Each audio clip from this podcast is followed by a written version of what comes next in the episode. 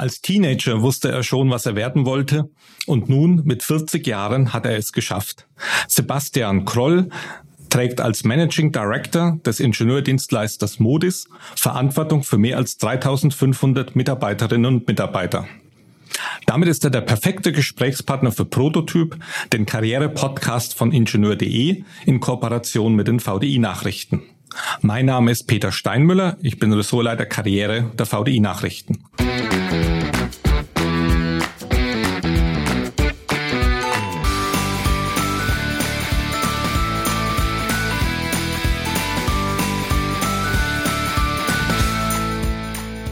Ich begrüße Sie herzlich zu unserer neuen Podcast-Folge.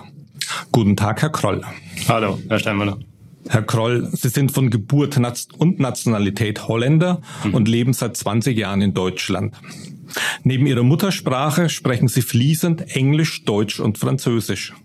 Letzteres deshalb, weil Sie als Kind fünf Jahre in Frankreich gelebt haben. Wie mhm. kam es dazu? Boah, das tatsächlich eine interessante Frage. Ganz korrekterweise gesehen waren es vier Jahre, aber ähm, macht nichts. Es ist tatsächlich so, dass äh, mein, äh, mein Vater ähm, in, in Persona relativ häufig beruflich umgezogen ist. Äh, immer mal wieder, immer dann, wenn es, ich sag mal, sechs bis neun Monate war, sind äh, wir mit meiner Mutter tatsächlich zu Hause geblieben, auf gut Deutsch gesagt. Tatsächlich aber immer dann, wenn es längere Stints waren, zwei, drei Jahre, sind wir halt mitgegangen. Und so war es auch, als wir ähm, tatsächlich nach Frankreich gezogen sind. Und da waren meine Eltern herzlich erbarmungslos, wenn ich ehrlich bin. Die haben relativ spontan über Nacht die Entscheidung getroffen, nach Frankreich zu gehen. Ähm, haben uns dann eingepackt. Ich war zu dem Zeitpunkt, ähm, ich glaube, sechs oder sieben um den Dreh herum sieben, glaube ich. Und dann haben sie uns einen Schnellkurs Französisch auf eine Hochschule verpasst und uns dann auf eine französische Schule abgeladen. Und äh, da musste ich mich dann selber mit zurechtfinden. Und das war dann ja Französisch lernen im Schnelldurchgang, wenn man so will, notgezwungenerweise. Haben Sie die Zeit in guter Erinnerung? In dem Alter jetzt einfach ins Ausland verpflanzt zu werden für ein paar Jahre ist ja für viele Kinder nicht so einfach. Ja, tatsächlich, ich glaube, dass das sehr darauf ankommt, wie die Grundeinstellung dazu ist. Mir hat es nie geschadet und heute weiß ich es enorm zu schätzen. Die Tatsache, dass man verschiedene Kulturen gesehen hat, äh, tatsächlich auch dadurch verschiedene Sprachen kennenlernen ähm, musste oder durfte. Aber auch die Tatsache, dass man einfach immer ein wechselndes Umfeld äh, hatte, ist, ein, äh, ist etwas, was einen, glaube ich, auch für den späteren Berufsweg echt wirklich prägt und was ich heute nicht vermissen will. Ich glaube, ähm, dass man einfach will nicht sagen, was verpasst, aber zumindest entgeht einem was, fairerweise, wenn man wirklich 20 Jahre linear am gleichen Fleck ist. Und ich glaube, dass es erhellend ist, einfach unterschiedliche Kulturen, unterschiedliche Sprachen, unterschiedliche Gewohnheiten zu sehen. Ja. Und ich glaube schon, dass es mich persönlich auch sehr geprägt hat, wenn ich ehrlich bin. Mhm. Nach dem Abitur in Den Haag lernten sie die nächste Kultur kennen, denn sie wechselten an die äh, TU Hamburg, wo mhm. sie dann Flugzeugbau studierten. Ja. Wie kam es denn zur Wahl von Stadt- und Studienfach? Ah, das ist äh, das ist sehr einfach zu beantworten. Ich äh, ich hatte mir tatsächlich bereits äh, relativ lange vor dem Abitur ausgemalt, dass ich entweder Autos oder Flugzeug, äh, Flugzeuge bauen wollte. Also typisch der Wunsch äh, von äh, vielleicht einem jungen Mann. Das war aber tatsächlich das, was ich wollte. Es war Autos oder Flugzeuge, da gab es eigentlich kein, ähm, keine Alternative zu. Ähm, ich bin ehrlich, ich habe mich dann eher zu den Flugzeugen hingezogen ähm, gefühlt und äh, sich erinnern, dass so ungefähr die Zeit ist so 2007, wo die letzte Resten der niederländischen ähm, Luft- und Raumfahrt tatsächlich, ich sag mal salopp ausgedrückt, hops gegangen sind. Ja, und zwar gerade so die letzte Ecke, wo Fokker noch gelebt hat. Und da mhm. habe ich mir gedacht, naja, weißt du was, wenn du das schon machen willst, dann geh doch mal dahin, wo du dann später auch arbeiten kannst. Und da war die Wahl Hamburg eigentlich relativ gesetzt und relativ einfach, denn so viele Flugzeughersteller gibt es in Deutschland nun auch nicht. Und dann ist es halt Hamburg geworden, tatsächlich. Und äh, der Stadt sind Sie auch seitdem treu geblieben. Ja, tatsächlich. Und ich bin ehrlich, wir hatten tatsächlich zufällig, glaube ich, ähm, gestern nochmal ein Gespräch dazu mit zwei neuen Mitarbeiterinnen, die bei uns in der Firma angefangen haben. Ich halte Hamburg tatsächlich für eine der schönsten Städte in Deutschland. Und das ist nicht, weil ich da wohne oder was auch immer. Ich bin da sehr, sehr gern. Es ist wahnsinnig flach, es ist grün, es ist vielseitig, es ist nah am Wasser. Es ist kulturell sehr wertvoll, es ist industriell interessant und beruflich ebenso. Insofern äh, gab es keinen Grund, nach äh, anderen Möglichkeiten zu suchen, also nach anderen Notwendigkeiten zu suchen. Es ist einfach so, wie es sein soll, wenn man so will. Haben Sie einen besonderen Lieblingsort in Hamburg, wo Sie gerne auf die Stadt gucken oder dann auf die Elbe oder? Ja, das klingt fast wie Prallen. Ich muss ehrlich dazu sagen, wir sind vor zwölf Monaten, glaube ich, zwölf, zwölf, dreizehn, vierzehn Monaten ähm, mit dem Büro umgezogen und sitzen in der Hafen City mit direktem Blick auf die Elbphilharmonie. Und ich muss schon ehrlich dazu sagen, das hat schon wirklich was. Das ist halt Hamburg pur. Das ist unten Kanal, Wasser, die Elbphilharmonie sehr viel besser wird's nicht. Und ich finde tatsächlich den, also den Flair im, im Hafengebiet im Allgemeinen ist einfach toll in Hamburg. Das ist einfach echt ein schöner Ort, die Elbe im Allgemeinen sowieso. Also. Sie sind ja dem äh, Flugzeugbau und der Luftfahrtbranche dann auch in Ihrem späteren Berufsleben treu geblieben. Mhm. Äh, da drängt sich natürlich die Frage auf, auch bei Ihrem frühzeitigen Interesse, haben Sie einen Pilotenschein? Nein, habe ich tatsächlich nicht. Ich habe mal die eine oder andere Flugstunde genommen. Mhm. Und mein besten Freund ist tatsächlich ein ehemaliger Luftwaffenpilot und der nimmt mich immer mal mit. Aber mhm. den Schritt tatsächlich den eigenen Schein zu machen, habe ich nie ähm, vollendet. Fragen Sie mich, warum? Ich weiß es ehrlich gesagt nicht. Ich habe eine Begeisterung mhm. tatsächlich für die Technik, für die Geräte und für die Flugzeuge. Mhm. Ich muss sie nicht unbedingt fliegen, wenn ich ehrlich bin, auch wenn ich es schön finde. Aber mhm. ja. Einer der Studentenjobs äh, bestand ja im Verkauf von Lebensmitteln. Was haben Sie denn da genau gemacht? das ist so profan wie immer. Ich habe, ähm, also meine Eltern haben immer sehr viel Wert darauf gelegt, dass man arbeitet, um sein Geld zu verdienen, äh, mhm. äh, von Kindesalter ab an. Mhm. Äh, das habe ich mitgenommen, ich mhm. auch. Und ich habe mich tatsächlich, also das Studentenjob war das nicht mehr, ich habe in der Schule damit angefangen. Ich habe tatsächlich ganz einfach dagestanden und Gemüseregale befüllt, um Geld zu verdienen, mhm. um sich äh, später die Hobbys wie mhm. zu dem Zeitpunkt Modellflugzeuge bauen oder mhm. basteln an Motorrädern Rädern mhm. tatsächlich einfach äh, ja, erlauben oder finanzieren zu können. Das habe ich mhm. tatsächlich relativ lange gemacht. Ja. Mhm. Sie hatten ja auch noch ein paar andere Jobs, die wahrscheinlich äh, etwas besser äh, so ähm, bezahlt wurden, äh, zum Beispiel äh, bei einer Autovermietung, die Logistik. Mhm. Ja, das habe ich tatsächlich. Da, da hat mich ein Freund mit hingebracht. Das war nach Hamburg. Also in der Zwischenzeit waren wir ja dann mhm. oder bin ich dann ja nach Hamburg gezogen. Das war tatsächlich zugegebenermaßen einigermaßen ähm, das gleiche Grundkonstrukt. Das war einfach, ich habe studiert und wollte das eigene Geld nebenbei verdienen. Mhm.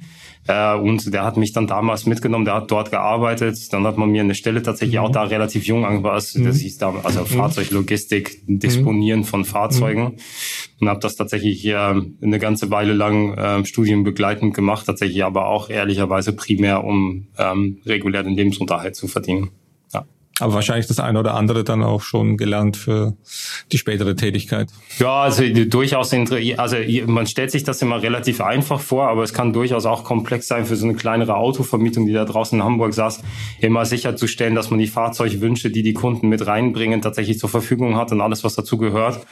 Ähm, und dann ähm, tatsächlich auch ein bisschen, ich sage mal da aber wirklich die Anfänge von etwas komplexeren Planungsvorgängen Wobei das sehr bescheiden war, noch wenn ich ganz ehrlich bin. Mhm. Aber ja, das, das ist mhm. halt einer von den Sachen, die man da mitgenommen hat, ja. Hm.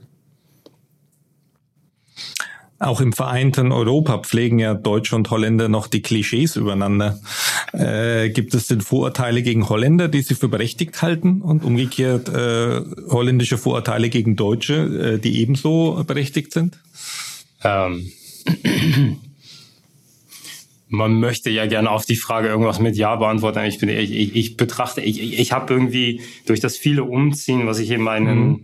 äh, in meiner mhm. Jugend klingt mhm. so lange her, aber tatsächlich das viele Umziehen, was ich gemacht habe, dieses typische nationale Zugehörigkeitsgefühl verloren. Mhm. Ich bin ehrlich, ich fühle mich nicht als Mhm. Ich, ich, weiß nicht, ob ich heute Deutsch bin. Mhm. Ich habe mich damals nicht als Niederländer mhm. ähm, gefühlt. Mhm. Wenn man es ganz elegant ausdrücken will, würde ich sagen, ich bin Europäer. Mhm. Aber ich bin ehrlich mit Ihnen, das sind so Fragen, die sind mir einfach ein bisschen fremd. Ich, ich, ich lebe mit Leuten, es gibt mhm. Unterschiede bei den Leuten.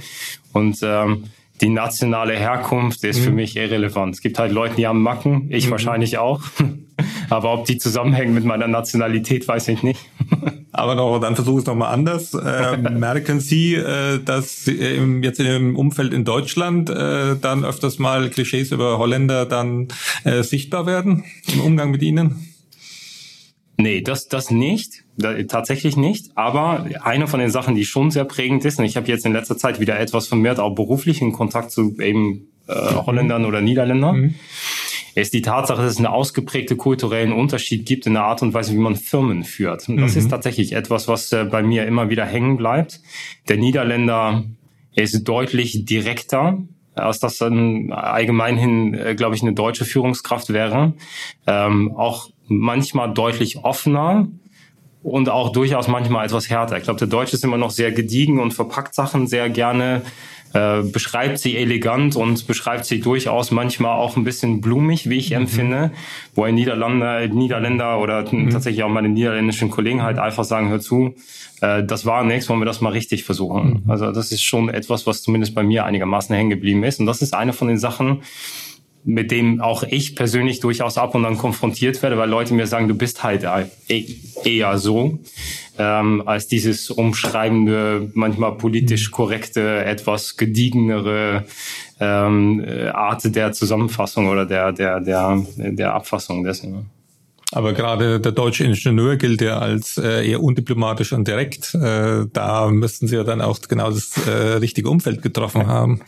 Ja, ich glaube ich glaube schon, dass man da auch differenzieren muss zwischen dem Ingenieur und tatsächlich dann die Führungskraft. Das ist nicht unbedingt immer das Gleiche.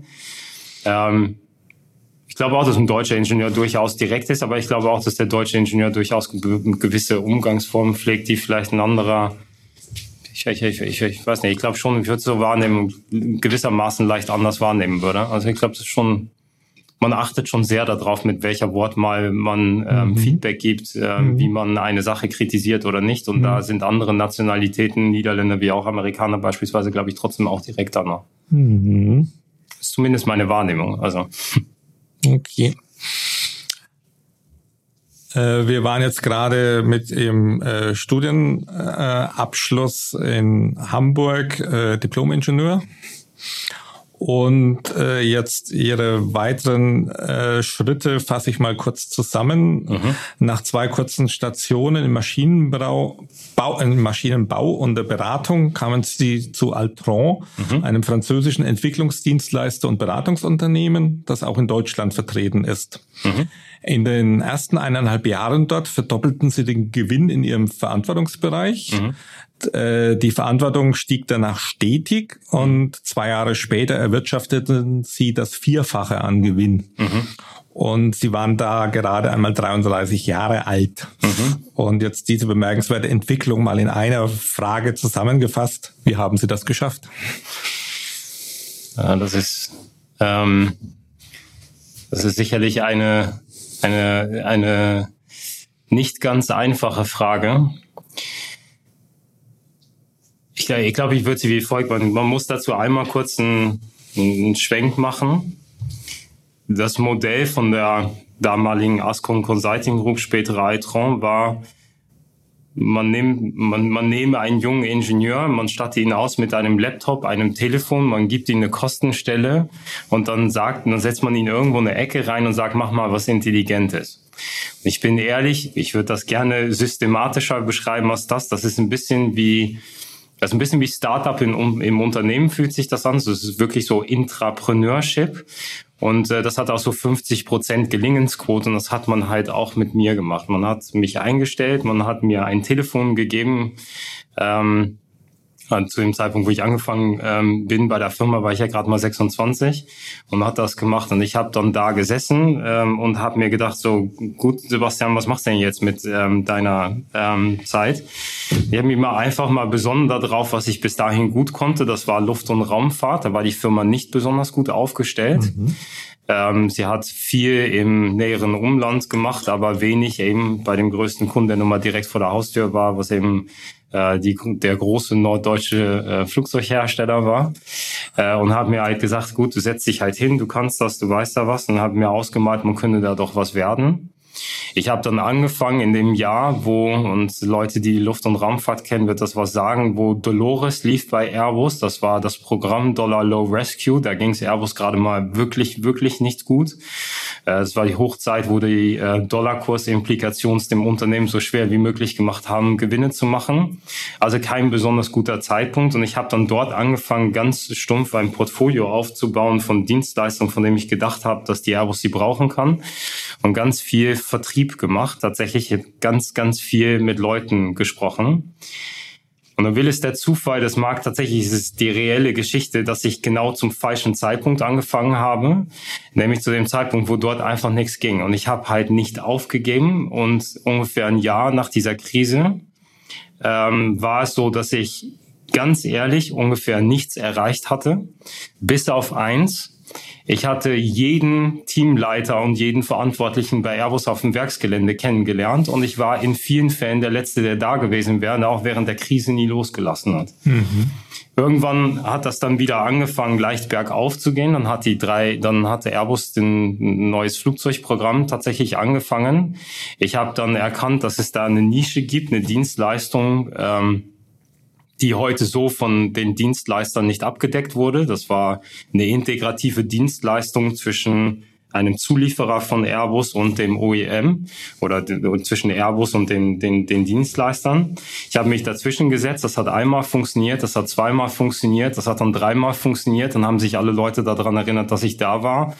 Und irgendwann haben sie dann so ein bisschen so eine Exponentialkurve, wo das anfängt, sich selber zu tragen. Und dann kommt man tatsächlich von 0 auf 400 Mitarbeiter in weniger als vier Jahren.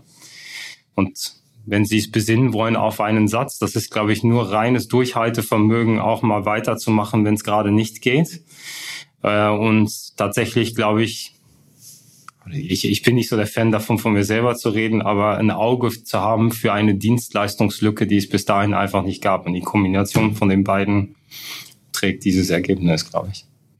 Und ich glaube, der Einstieg, da hat sich ja dann auch mit der äh, Wirtschafts- und Finanzkrise von 2008, 2009 übersch äh, äh, dann überschnitten. Das kam noch dazu. Das hat es dann nochmal besonders gut gemacht, ja. irgendetwas gelernt, was Ihnen jetzt auch weiterhilft? Ja, absolut. Ähm, wirklich. Und ähm, ich lasse auch keine Gelegenheit aus, das ähm, vielen Leuten zu erzählen. Und wenn es etwas mir geholfen hat, äh, oder wenn etwas mir oder uns als Unternehmen geholfen hat in den letzten sechs Monaten, dann das, was ich damals dort gelernt habe. Und ähm, das sind zwei Sachen. Ähm, das eine ist, wenn eine Krise auf dich zukommt, sie anzunehmen und nicht zu verkennen. Ich glaube, ganz viele Leute sitzen dann im ersten Moment mal rum und sagen, wow, lass mal abwarten, das zieht schon vorbei, äh, lass mal hoffen. Das führt dazu, dass man den Einstieg verpasst und das so langsam vor sich hin wabert. Also anzuerkennen, dass eine Krise kommt und dann sehr konsequent und vor allen Dingen, ich möchte nicht das falsche Wort benutzen, aber hart zu reagieren das heißt, hart einzusteigen mit Maßnahmen, die notwendig sind, um sie dann hinten raus zu lockern, weil das Sachen sind, die Menschen, glaube ich, deutlich besser verkraften äh, als das umgekehrte Verhalten, wo man, ich sage mal vorsichtig ausgedrückt, langsam anfängt und dann hinten raus, weil man den Zug verpasst hat, richtig zu reagieren, am Anfang mit übertriebenen Maßnahmen hinterherräumen muss.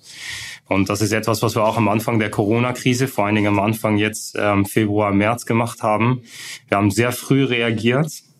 Wir haben bereits im März, ich springe jetzt das Thema, ist mhm. vielleicht nicht für heute, aber wir haben bereits im März ähm, staatliche Hilfen beantragt, wie Kurzarbeit, die notwendig waren und dergleichen.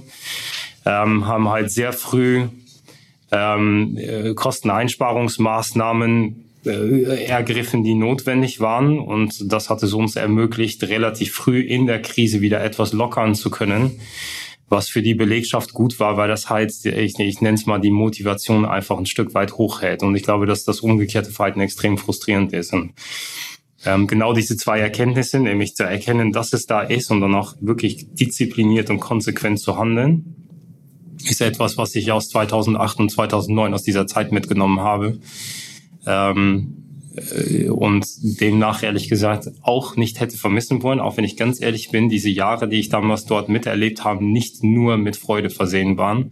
Inhaltlich, das war durchaus echt hart und zum Durchbeißen. Ja. Jetzt äh, zur aktuellen Situation. Sie haben ja gerade angesprochen, wie Sie äh, damit umgehen. Mhm. Äh, ein Motto von Ihnen lautet, äh, lass niemanden zurück. Mhm. Äh, sind Sie zuversichtlich, dass das auch in der jetzigen Krise gelingen wird? Ja, ihr tatsächlich. wer mich kennt, weiß, ich bin ein Freund von offenen Worten und ehrlich und ich, ich, ich muss natürlich einmal den Ausschweif machen. Eine Krise in der Größenordnung von Corona mit zehn Prozent Rückgang des Bruttoinlandproduktes etc. etc. Ähm, das hat noch keiner gesehen. Also ich habe zumindest in meiner beruflichen Karriere noch nicht gesehen und ich glaube, dass wenig Menschen das im aktiven Berufsleben tatsächlich in der Form gesehen haben. Und da können sie sich leider so gerne, wie ich es auch tun würde, nicht uneingeschränkt hinstellen und sagen, das trifft für jeden Einzelnen zu. Aber eine Sache, wo ich schon durchaus ähm, stolz drauf bin, wäre vielleicht ein bisschen vermessen das Wort, aber froh drüber bin, dass wir die richtigen Entscheidungen getroffen haben, ist, wir haben sehr früh reagiert. Wir haben konsequent reagiert und richtig gehandelt und damit ehrlicherweise ähm, so viel wie möglich Arbeitsplätze gerettet, wie wir sie haben retten können oder einfach behalten ähm, mhm. haben.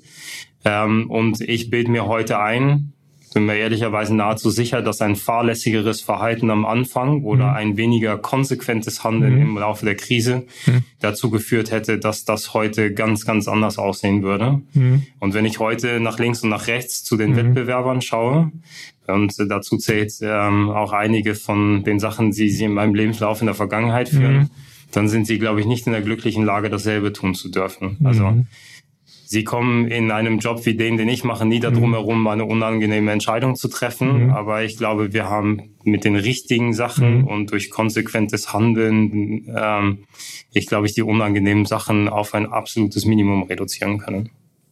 Äh, gibt es denn äh, Branchen, äh, bei denen es besser läuft als zurzeit jetzt in der Luftfahrt und im äh, Fahrzeugbau? Ja, absolut, definitiv.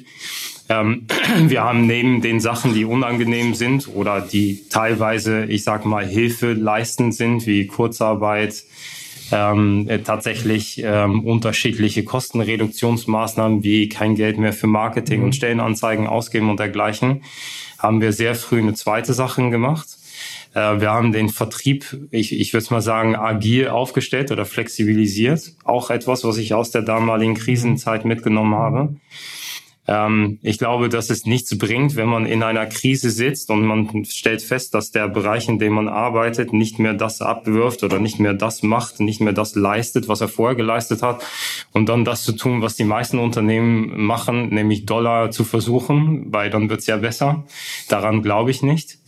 Deswegen haben wir eine Sache gemacht, wir haben uns davon gelöst und wir haben ähm, unsere Daten genommen. Und das große Glück, dass die Firma bei uns eine Unmenge an Daten über Arbeitsmarkt, Arbeitsmarktbewegungen ähm, und, ähm, und unterschiedliche Statistiken ähm, führt, hält und besitzt.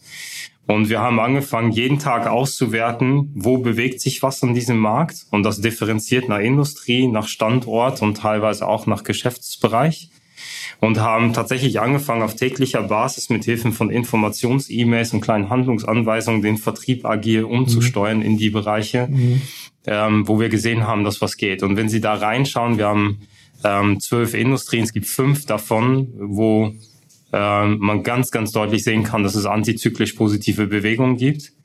Ähm, da sind ein paar mit bei, die ganz offensichtlich sind. Food, Pharma, äh, die Medizintechnik im Moment tatsächlich auch Infrastruktur, öffentliche Einrichtungen, äh, Bundesagenturen, die Kommunen und die Energieversorger. Äh, Telekommunikation funktioniert hervorragend, aber es gibt halt auch so ein paar Sachen, die man nicht unbedingt erwarten würde äh, die wir gesehen haben, wie ein urplötzlicher Anstieg beispielsweise in der Baubranche, was ich jetzt nicht unbedingt jetzt von Haus aus mhm. her erwartet hätte. Aber dadurch wissen wir sehr genau, wo was geht im Moment und wir mhm. steuern äh, oder versuchen nach bestem Wissen und Gewissen mhm. ähm, das Unternehmen so agil wie möglich dahin zu steuern. Mhm. Und ähm, vielleicht noch ein letzter Nachsatz dazu auch wir werden mit der, äh, mit der Modus nicht ohne Schaden aus dieser Krise rauskommen. Aber ich bin ähm, tatsächlich ehrlich, ich glaube, dass dieses agile Umsteuern und dieses konsequente Ausrichten auf Industriezweige, die heute immer noch ähm, gut laufen oder sogar azyklisch zur Krise laufen, uns vor größeren Schaden bewahren, bewahrt hat. Wir werden das Jahr mit irgendwas zwischen 10 und 18 Prozent Umsatzrückgang beenden. Und ähm, wer Zeitungen lesen kann, weiß, dass das kein schlechter Wert ist, glaube ich. Und das verdanken wir eben halt dieses relativ frühe Umlenken und, ich sag mal, salopp ausgedrückt, die Augen aufhalten. Ja. Da müssen Sie ja die Mitarbeiter eben auch mitnehmen. Und wenn jetzt äh, Ihre äh, Kolleginnen und Kollegen äh, vorher dann beteiligt waren, äh, jetzt sage ich mal das äh, nächste Mittelklasse-Modell, das ja auch Teil der deutschen äh, Identität ist, oder das eben nationale Flugzeugprojekt voranzutreiben, jetzt plötzlich äh, Bauinfrastruktur machen müssen äh, und vielleicht vorher auch wenig Ahnung von Medizintechnik haben. Wie gelingt es denn äh, dann, äh, die Ingenieurinnen und Ingenieure so schnell dann auf äh, branchenfremde Verwendungen äh, umzuswitchen? Mhm. Also das ist natürlich, also ich glaube, das ist die Gretchenfrage, mit dem sich nicht nur die Modis beschäftigt, sondern ich würde tatsächlich sogar behaupten, die gesamtdeutsche Industrie oder Wirtschaft derzeit. Das ist irgendwie die Diskrepanz zwischen das, was man an Skills braucht und das, was man an Skills hat. Ich würde die Frage mal zwei oder zweiseitig beantworten. Das eine ist, wir haben bei uns im Rahmen der Krise relativ groß auf Umschulung und Ausbildung gesetzt. Das ist nichts, was wir erst in der Krise angefangen haben, aber wir haben das große Glück, dass wir bei uns im Konzern erstens einen großen Bildungsträger haben namens General Assembly, die äh, oder der Weltmarkt führend ist auf alles, was Digitalisierungsberufe, Softwareentwicklung etc. etc. ist. Und eine der Standardmaßnahmen, die man eben machen kann, ist qualifizierte und geeignete Menschen durch diese Programme durchzubringen, um sie heute dann eben halt neu zu qualifizieren oder andersrum zu qualifizieren. Ähm, bin aber tatsächlich auch geneigt, die Frage mit teilweise noch etwas anders zu beantworten. Die Corona-Krise zumindest bei uns auch noch was anderes bewirkt nämlich dass die Kundenunternehmen bei uns tatsächlich gerade offener dafür werden, Menschen, die aus anderen Industriezweigen kommen, die aber die richtigen Skills besitzen, plötzlich tatsächlich auch doch, ich sag mal, in Betracht zu ziehen, beschäftigen zu wollen oder über Projekte auslasten zu wollen. Und das ist etwas, was sich in den letzten fünf Monaten aus meiner Perspektive fundamental gewandelt hat. Ähm, wir kennen alle die unterschiedlichen deutschen Großkonzerne, die vor allen Dingen, sagen wir mal, geballt in Bayern, Baden-Württemberg sitzen. Ähm, da hieß es vor sechs Monaten, der Mensch oder der, der Ingenieur oder die Mannschaft hat sechs Jahre Automotive-Erfahrung, sitzt bei mir in ähm, Stuttgart, ich sag mal irgendwas, oder in München oder in Augsburg, äh, bringt XYZ mit und ähm, da gab es keine Alternativen zu.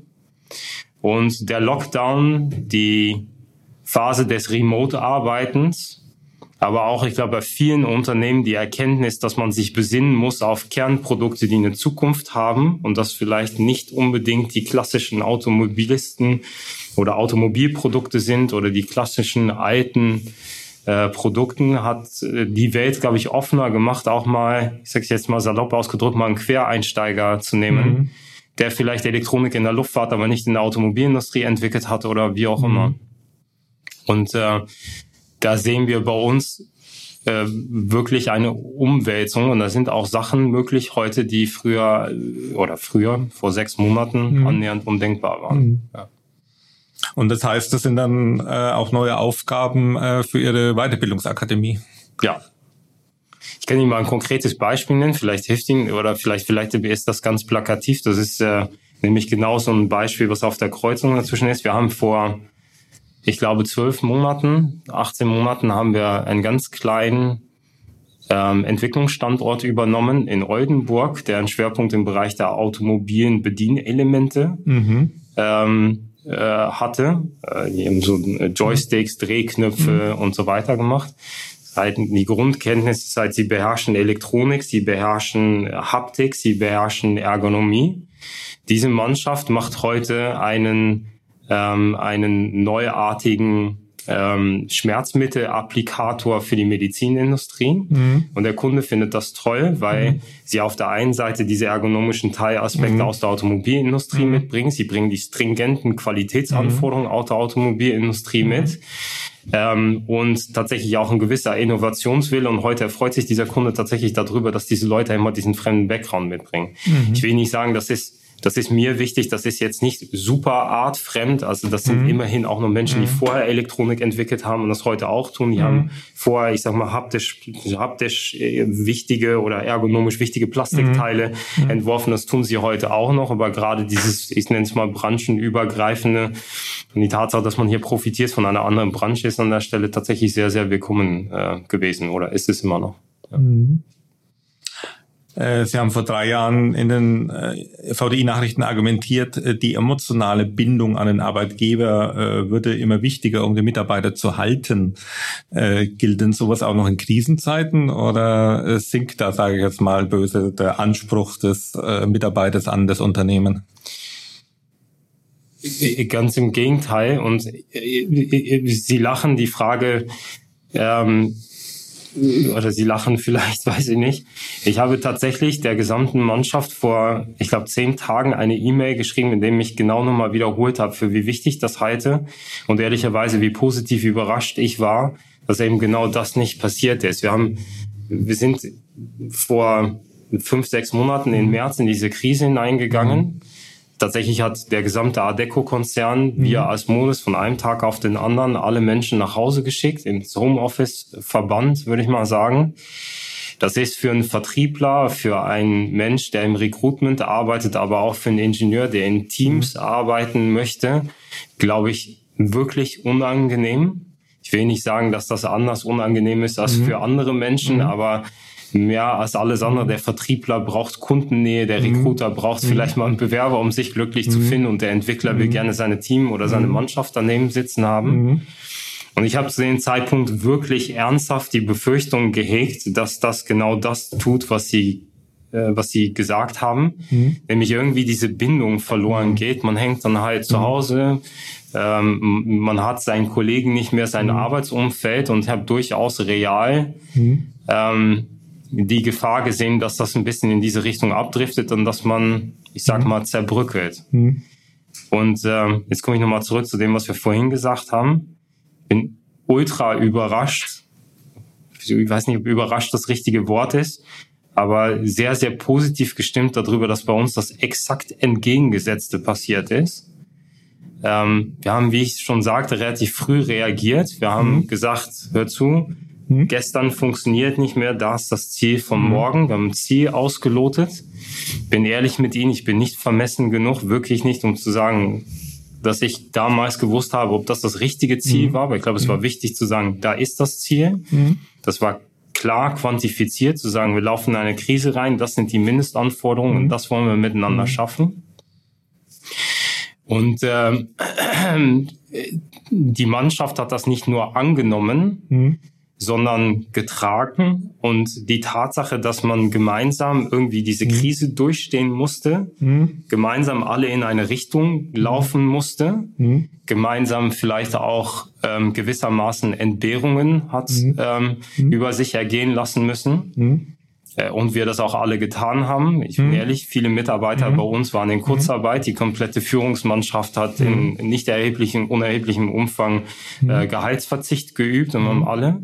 Aber dieses Gefühl, alle in einem Boot zu sitzen, ich sag mal, alle für eine Sache zu kämpfen und alle ein Ziel vor Augen zu haben, hat äh, empfundenerweise diese kulturelle Bindung und diese Stärken, dieses Wir-Gefühl nochmal ganz, ganz deutlich verstärkt.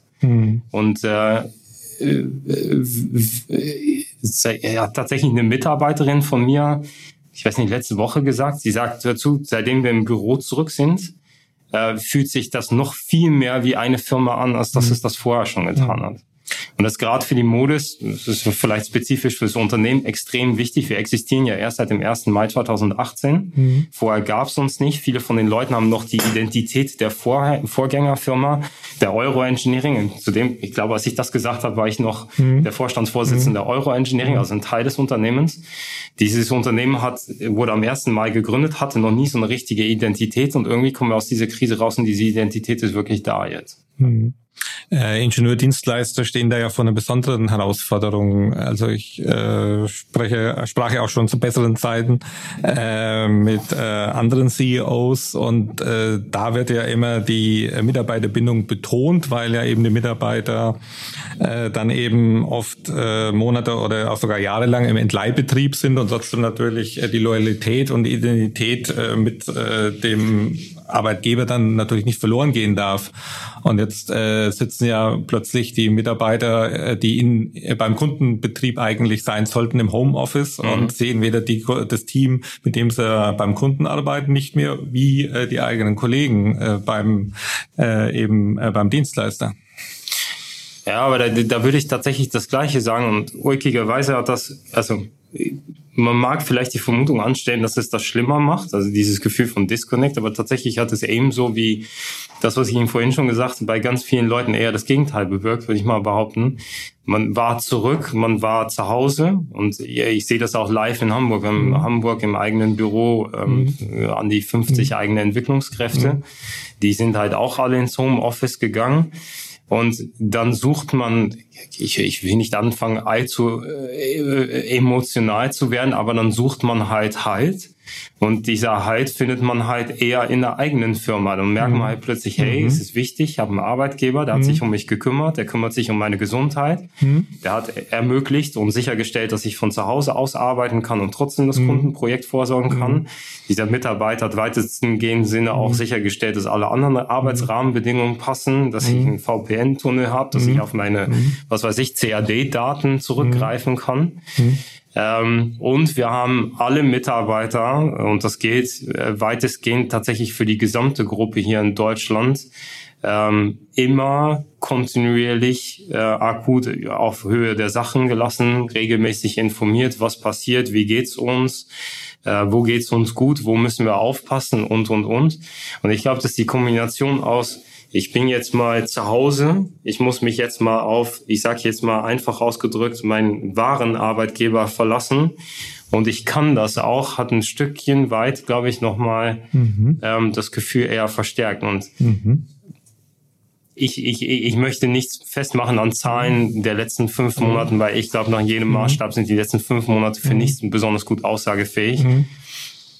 Aber tatsächlich sind die Kündigungsraten bei uns fast auf Null gesunken. Sie, Sie werden verstehen, dass das sicherlich auch krisenbedingt ist. Ja, niemand geht zu Hochzeiten der Corona-Krise ja, und geht mal ja. gucken, ob er einen anderen ja. Job findet. Ja. Also das da, aber sie ist so weit gesunken, dass man mhm. schon sagen kann, hm, mhm. ich glaube, das ist eben nicht nur das. Mhm. Vielleicht nochmal zurück zu Ihrem persönlichen Umgang. Äh, Sie nennen als Ihre eine Ihrer Stärken, äh, dass Sie besonders gut, äh, dass Sie keine Angst vor Komplexität haben.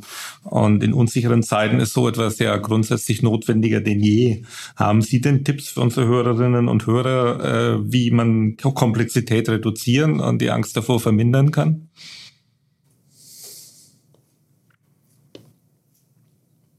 Ich bin beeindruckt, was Sie sich alles über mich gemerkt haben, Herr Steinmann. Ne? Das ist, ähm,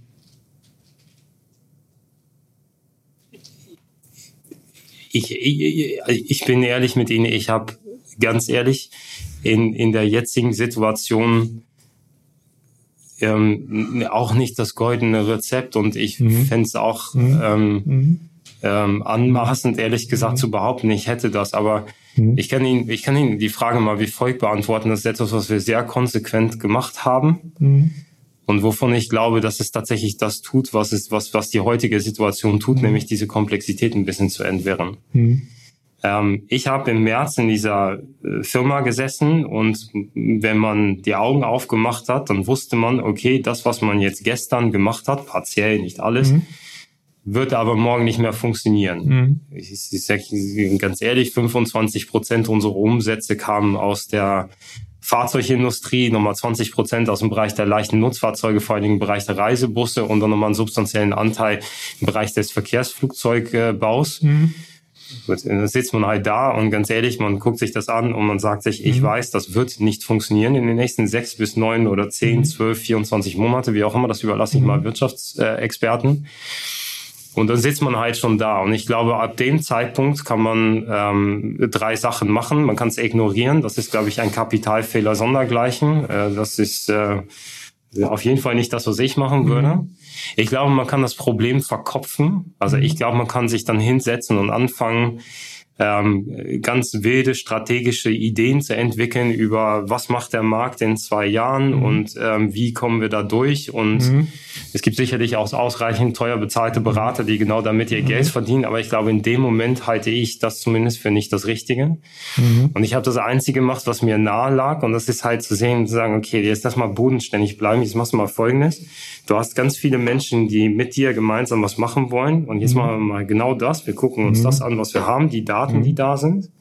Wir gucken mal ganz einfach darauf, was funktioniert da noch und was funktioniert da nicht. Mhm.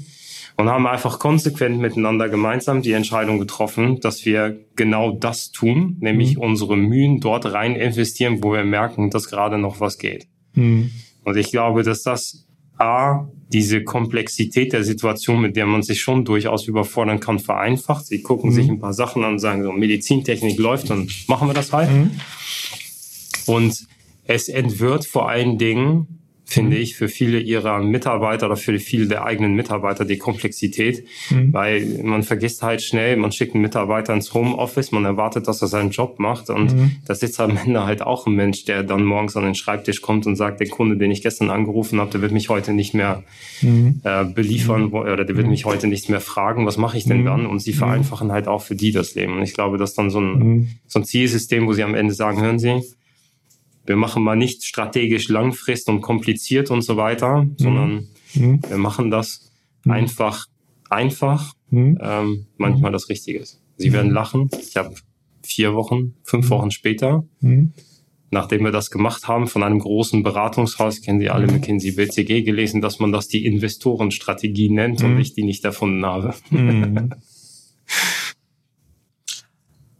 wenn jetzt hier unseren Podcast äh, der eine oder andere Jungingenieur, die eine oder andere Jungingenieurin hört, äh, sich jetzt überlegt, oh Gott, jetzt ist Krise und äh, ich bin mit dem Studium fertig und äh, wie soll ich denn jetzt einen Job kriegen und vielleicht auch die äh, Karrierepläne verwirklichen, äh, die ich mir sage ich mal, bis äh, Januar noch gehegt habe. Äh, was würden Sie denn äh, derjenigen oder demjenigen raten?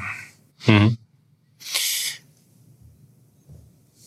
Natürlich in der Corona-Zeit oder jetzt hoffentlich Post-Corona-Zeit bald keine einfache Frage.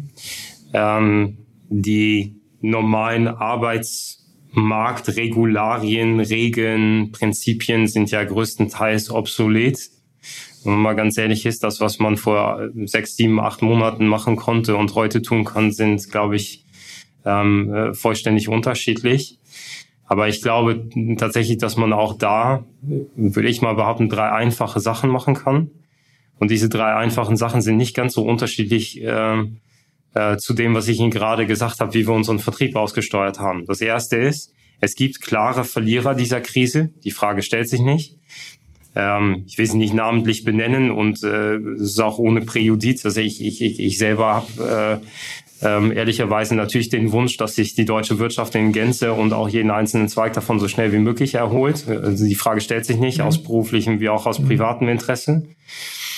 Aber Sie sehen halt schon, es gibt Verlierer. Äh, leider ist das der deutsche Maschinenbau zum Teil. Mhm. Es ist teilweise der Mittelstand leider, äh, was für Deutschland, glaube ich, äh, nichts Positives ähm, ist.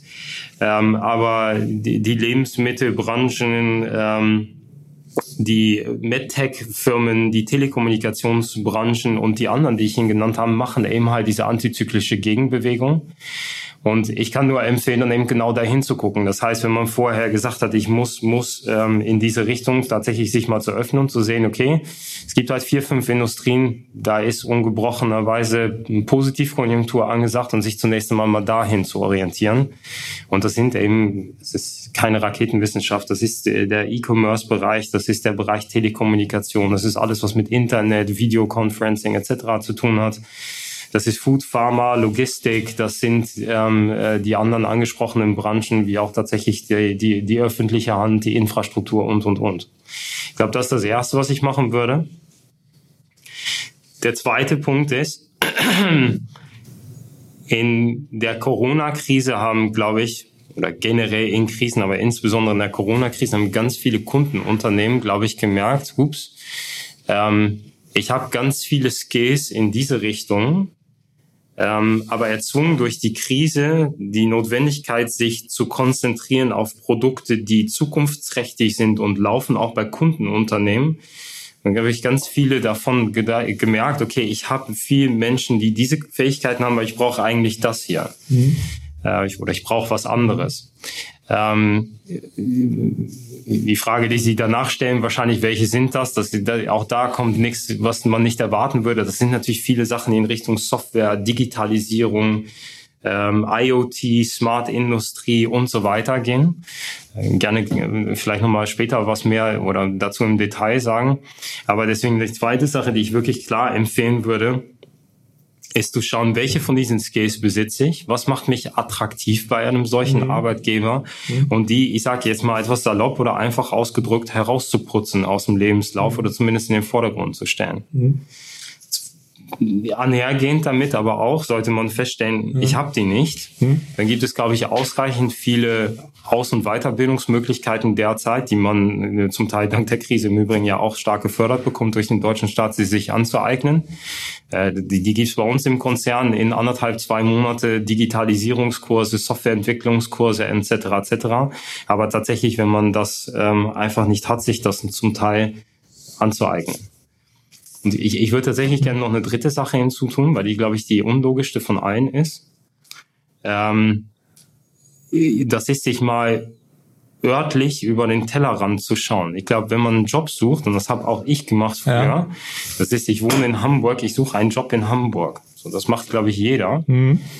Aber die Corona-Krise zu drei Monate Lockdown, fünf Monate Remote-Arbeiten haben aus meiner Perspektive selbst die urkonservativsten deutschen Unternehmen dazu gebracht, mal in Erwägung zu ziehen, dass wenn ich jemand brauche, der ein bestimmtes Skill hat, auch mal zu akzeptieren, dass er halt mhm. nicht in München in der Innenstadt sitzt, dass er nicht am Headquarter sitzen muss, mhm das kann ich mittlerweile echt live bezeugen. Wir haben ganz viele Mitarbeiter bei uns, die urplötzlich über Standorte hinweg remote mhm. eingesetzt werden.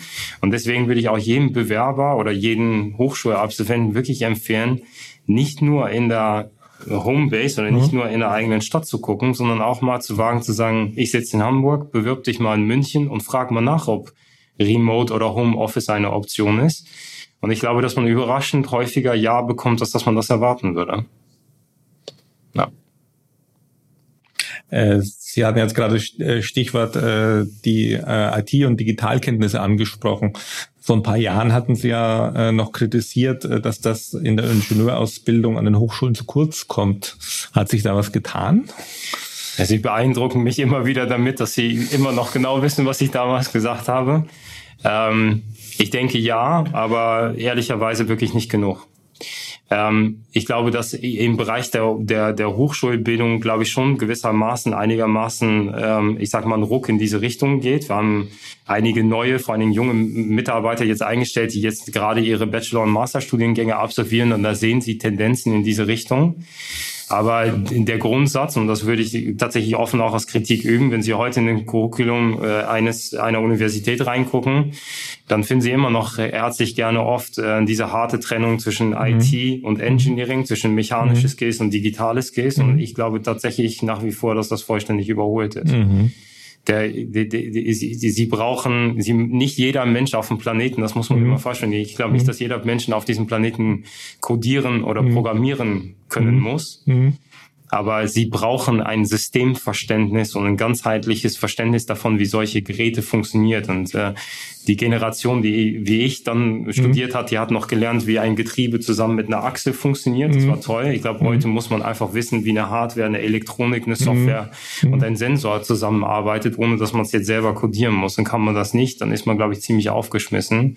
Und wenn ich so gucke, was ähm, hier und da passiert, es gibt immer mehr solche mhm. Studiengänge, die gemischt mhm. sind. Also ich will das nicht mhm. als pauschalierte Grundsatzkritik am deutschen Bildungssystem äußern. Aber ich glaube schon, dass das noch nicht da ist, wo es hätte sein sollen oder zumindest hätte sein können. Ja. Aber äh, heißt es dann konkret, äh, dass Sie die frisch eingestellten äh, BA dann erstmal auf Ihre Akademie schicken, um Ihnen da noch fehlende Kenntnisse beizubringen? Oder äh, äh, genügt es dann schon, äh, um bei Ihnen dann in die Karriere starten zu können, was aus der Hochschule mitgebracht wird? Tatsächlich, also da gibt es keine pauschalierte Ja-Nein-Antwort drauf oder 0-1, aber tatsächlich machen wir das mit ganz vielen Leuten. Ja. Die werden, mhm. die fangen bei uns an. Wir haben ja, das hatten wir vor drei Jahren schon, das hat mhm. sich als gute Praxis erhoben, hieß mhm. damals, ähm, äh, also Euro mhm. Engineering Campus, heißt heute Modis Akademie. Mhm. Aber ja, wir nehmen heute Hochschulabsolventen, schulen sie einige Wochen bis hin zu Monate durch, bevor wir sie in den Einsatz schicken mhm. und ändern, ich nenne es mal zumindest die Nuancierung des Skill-Profils, bevor sie tatsächlich auch einsatzfähig sind sind. Mhm.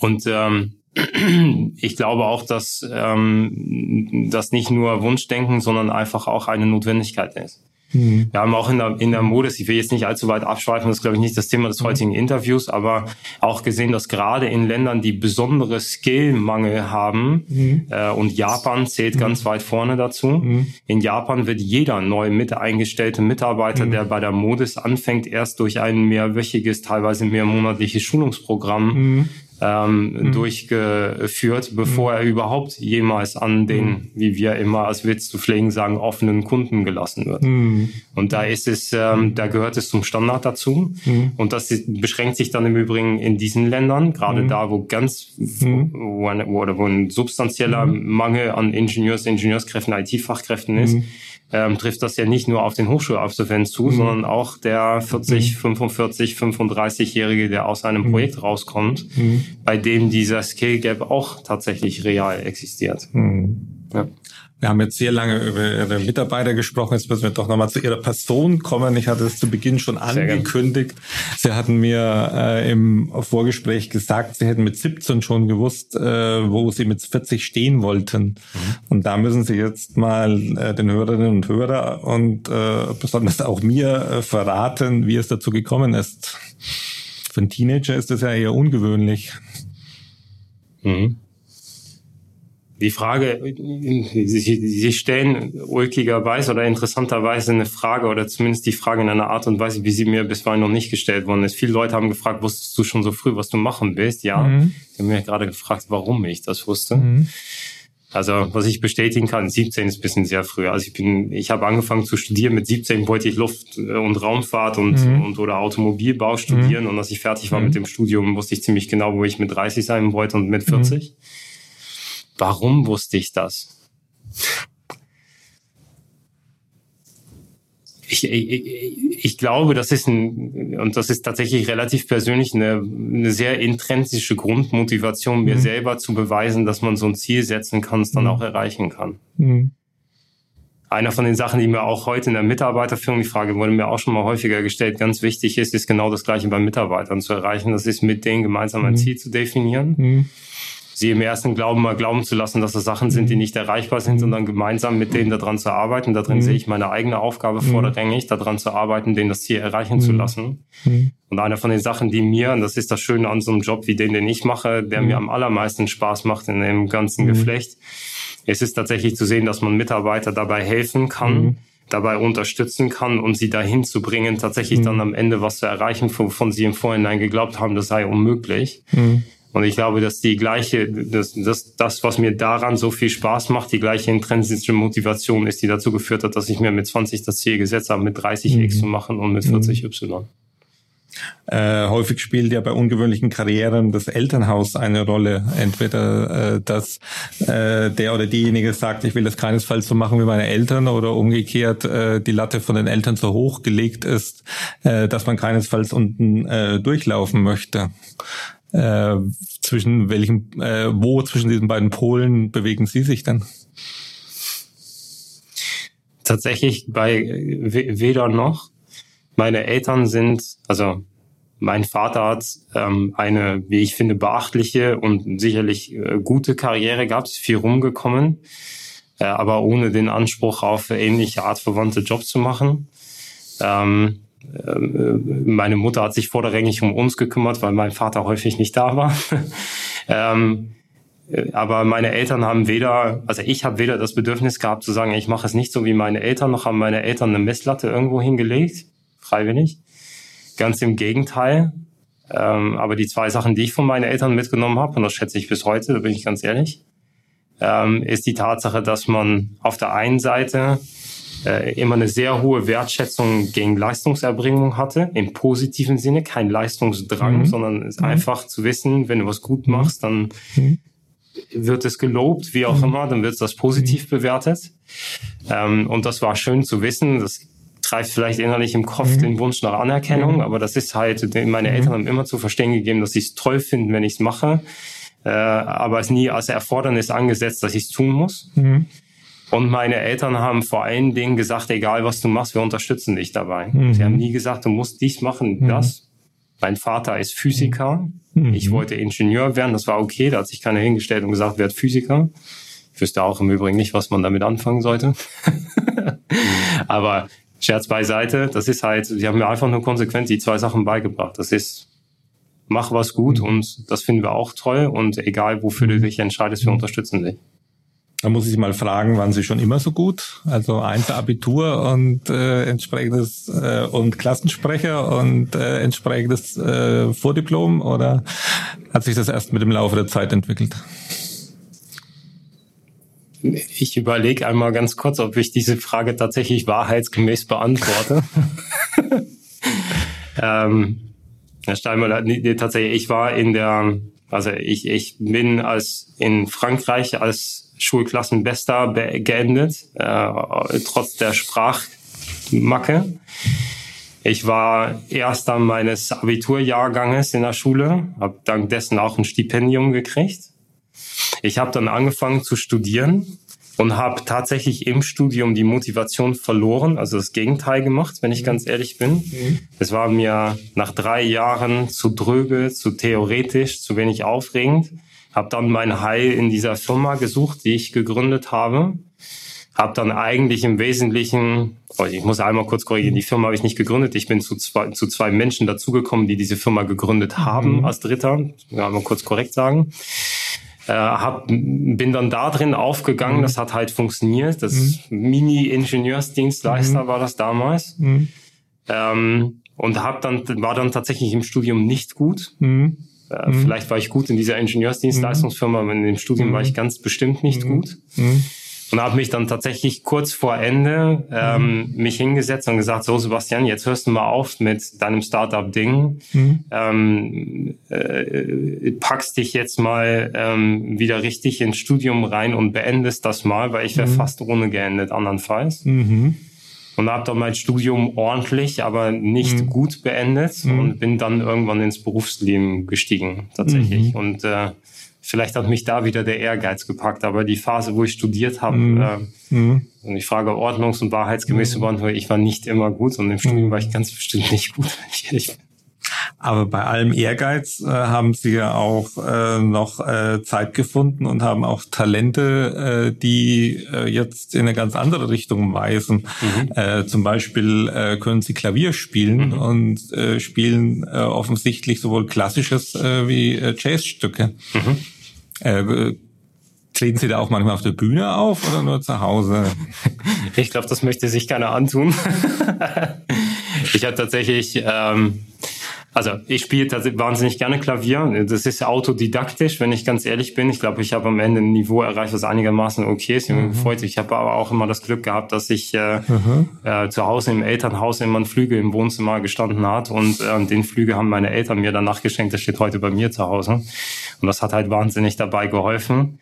Das hingegen ist aber wenig um die Brücke zu schlagen, äh, verbunden mit Ehrgeiz oder wie auch immer. Mhm. Das ist tatsächlich etwas für mich sehr der Gegenpol. Das ist zum mhm. Abschalten da. Mhm. Ich äh, höre wahnsinnig gerne klassische Musik tatsächlich. Mhm.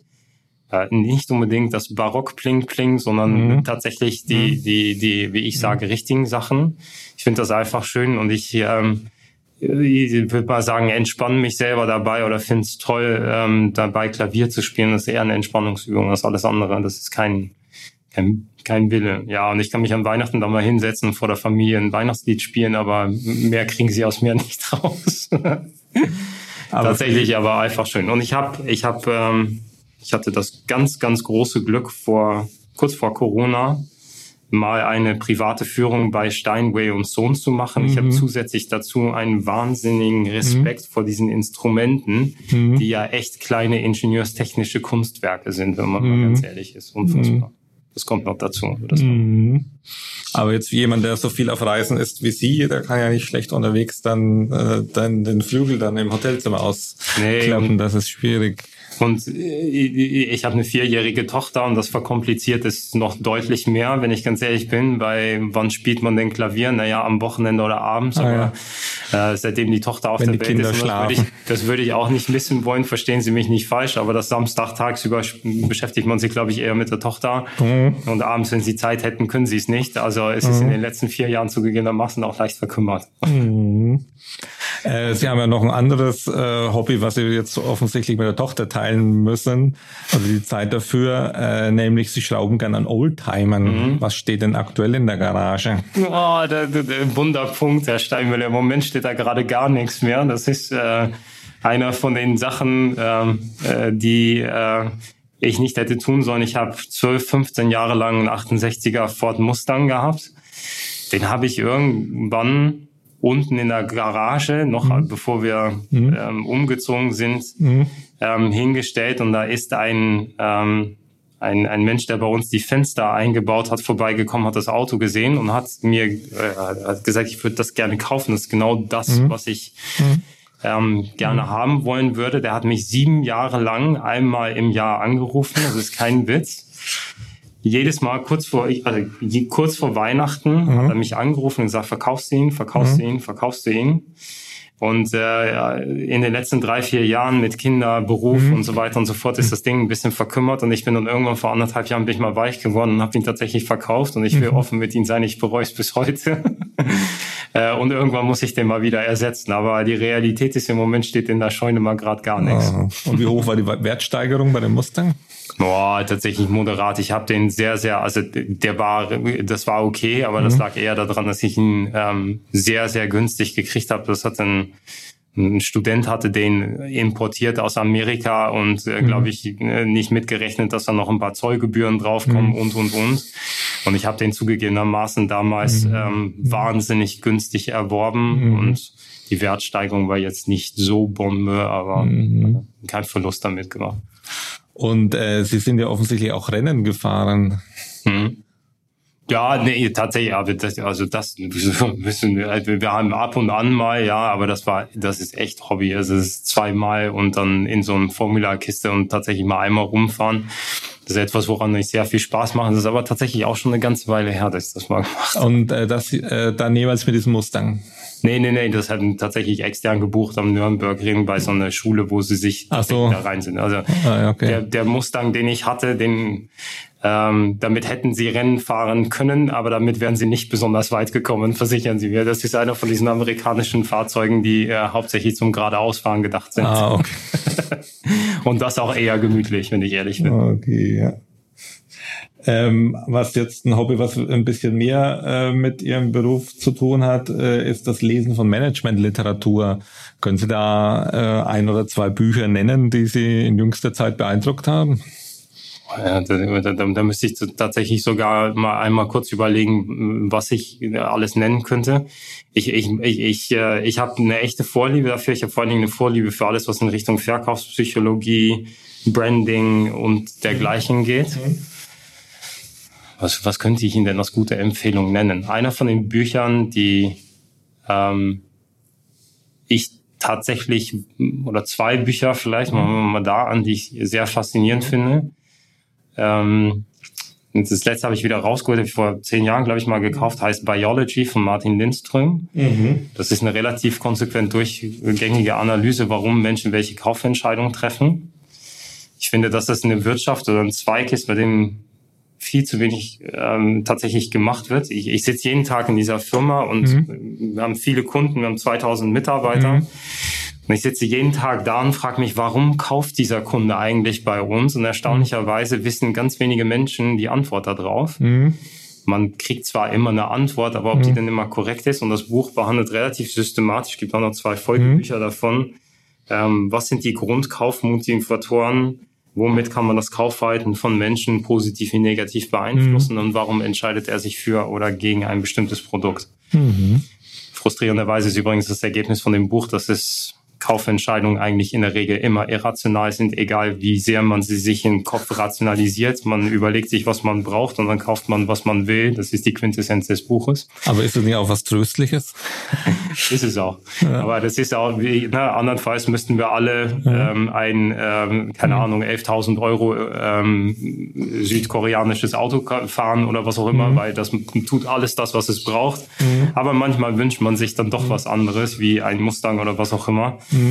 Ähm, aber man lernt sehr viel über die Denkprozesse und die, mhm. die, die, die, die, ich nenne, es nennt mal Sachen, die im Gehirn vorgehen von Menschen, wenn sie diese Kaufentscheidung treffen, mhm. ist tatsächlich ulkig. Mhm. Es gibt ganz viele andere Bücher dazu, die ganz ähnlich sind mhm. wie Predictively Irrational von Don Ariely, die sich beschäftigen damit, warum mhm. bestimmte Denkenprozesse völlig irrational ablaufen und warum man mhm. sich immer einbildet, Sachen zu erklären. Da habe ich einen Film für. Aber das ist, das ist ein Buch. Und ähm, aus wirtschaftlicher Aspekt habe ich zwar vom Jahr oder anderthalb gelesen, aber ebenso empfehlenswert ist äh, gerade für Menschen, die, äh, mhm. äh, ich sag mal, in der Firma mhm. eine Verantwortungsposition erfinden, finde ich das Buch Risiko von Gerd Gigerenzer. Das ist ein Buch, was relativ systematisch, auch wieder eher in der mhm. Psychologie begründet, mhm. aber sich damit beschäftigt, warum eigentlich die meisten Menschen unfähig sind, Risiken korrekt einzuschätzen und die mhm. Folgen dessen mhm. und deshalb häufig abwägen und Entscheidungen treffen auf Basis von einem Risikoempfinden, was völlig falsch ist. Mhm. Erschreckenderweise übrigens häufig gerade bei Ärzten, mhm. äh, die Berufsgruppe, von der man am ehesten erwarten müsste, mhm. dass sie in der Lage sind, sie mhm. zu beeinflussen. Aber mhm. ähm, ja, das tut halt nicht. Ein wahnsinnig interessantes Buch. Auch da gibt es ein Folgebuch zu, das heißt Bauchentscheidungen. Mhm. Ähnlich gefärbt, aber das sind äh, zumindest mal so aktuell zwei, die ich sehr empfehlen kann. Mhm. Ich könnte auch noch 20 andere empfehlen, wenn ich ganz ehrlich bin, weil ich habe wirklich viel gelesen, aber das sind so die zwei, die jetzt äh, gerade in meinem Kopf rumschwirren. Okay eine Kaufentscheidung, die sie äh, getroffen haben, nämlich offensichtlich für eine Immobilie, äh, hat dazu geführt, dass sie jetzt in einem Dorf bei Hamburg äh, leben. Und auf Wikipedia sind äh, da ein Mühlrad und Fachwerkhäuser zu sehen.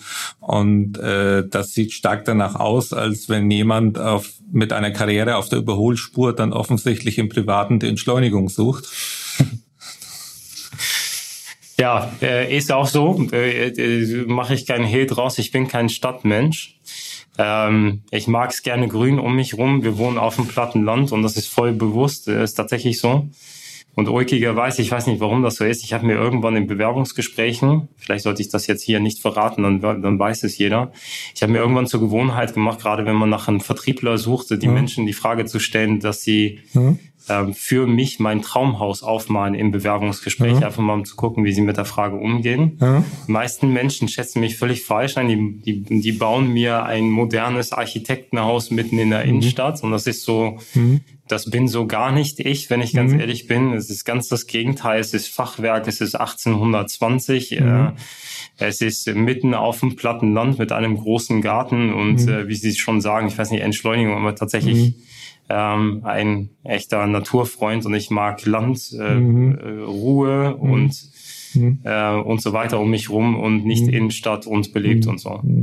Sie es salopp ausdrücken wollen, vielleicht habe ich auch, keine Ahnung, 40 bis 60, 80 Stunden die Woche genug davon und finde es dann ganz okay, wenn es am Wochenende mal gerade umgekehrt ist. Das Wort äh, Bewerbungsgespräch äh, ist jetzt die nicht abgesprochene Überleitung zum, zur letzten Frage. Mhm. In Bewerbungsgesprächen ist ja immer eine Standardfrage, wo sehen Sie sich in fünf Jahren? Das ist ja auch ungefähr äh, der äh, Zeitabschnitt, an dem man äh, sich an den nächsten Karriereschritt und äh, wagen soll und auch auf dem freien Markt umschauen. Äh, jetzt äh, sind Sie jetzt äh, mit Euro Engineering äh, vier Jahre bei Modis. Das heißt, Sie könnten sich demnächst ja wieder umschauen. Was sind denn Ihre nächsten Karriereschritte? Ähm Es ist durchaus gewagt in meiner Funktion, das bei einem Podcast äh, für die Öffentlichkeit, glaube ich, bekannt zu geben.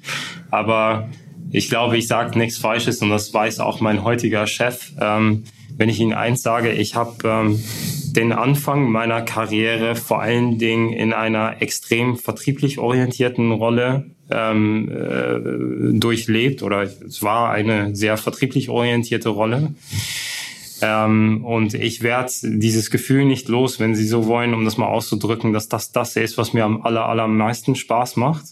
Ich bin dann ja über Jahre, mittlerweile Jahrzehnte erschreckenderweise, ja in eine Management-Führungsfunktion hineingekommen, die mir nicht weniger Spaß macht, aber mich juckt es manchmal. Wenn Sie mich so richtig ärgern wollen, dann schließen Sie mich mal 14 Tage, drei Wochen in meinem Büro ein und lassen mich nicht zu einem Kunden fahren. Das ist im Übrigen etwas, was ich bis heute konsequent mache.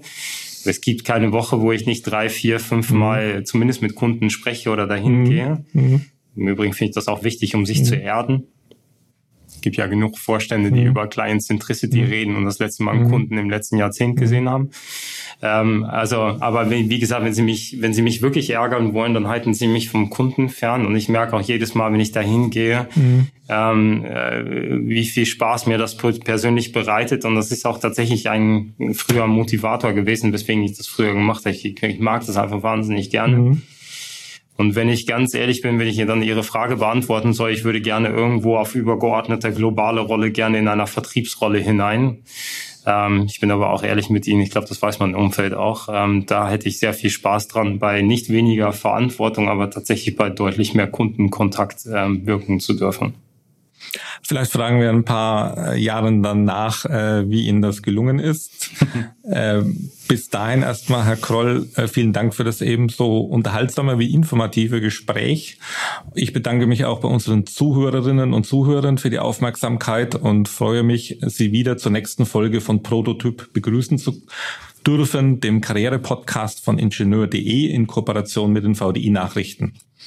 Wenn es Ihnen gefallen hat oder Sie Anregungen haben, bewerten Sie unseren Podcast oder schreiben Sie eine Mail an prototyp.ingenieur.de. Bis zum nächsten Mal, bleiben Sie gesund.